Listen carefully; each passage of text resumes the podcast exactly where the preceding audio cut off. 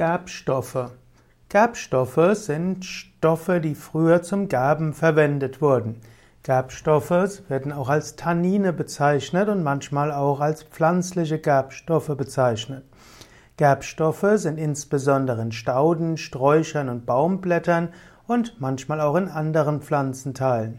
Bekannt sind zum Beispiel die Gerbstoffe in den Eichen, in den Eichen äh, Blättern oder insgesamt an der Eichenrinde. Man findet also Gerbstoffe, Tannine, insbesondere im Holz und der Rinde von Eichen, von Birken und Kastanien. Gerbstoffe gibt es auch in der Fruchthülle der Walnuss und auch in Kirschpflaumen, Blutwurz, in Weintrauben, Quitten und auch in sogenannten Pflanzengallen. Auch die Akazie produziert die Gerbstoffe, um potenzielle Fressfeinde abzuschrecken.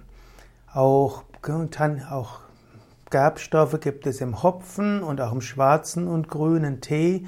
Im Tee gibt es zum Beispiel das Catechin und das ist der, letztlich der Bitterstoff im Schwarztee. Gerbstoffe spielen also eine Rolle in den Tees, insbesondere im schwarzen, noch im grünen Tee. Der herbe Geschmack im Tee wird also durch die Gerbstoffe erzeugt. Gerbstoffe haben verschiedene Wirkungen, die auch genutzt werden können in der Naturheilkunde.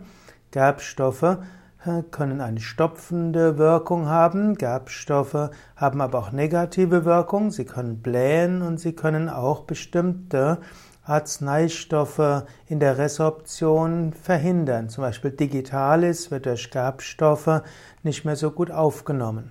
Auch Eisen und Calcium wird schlechter resorbiert, wenn man viel Gerbstoffe zu sich nimmt.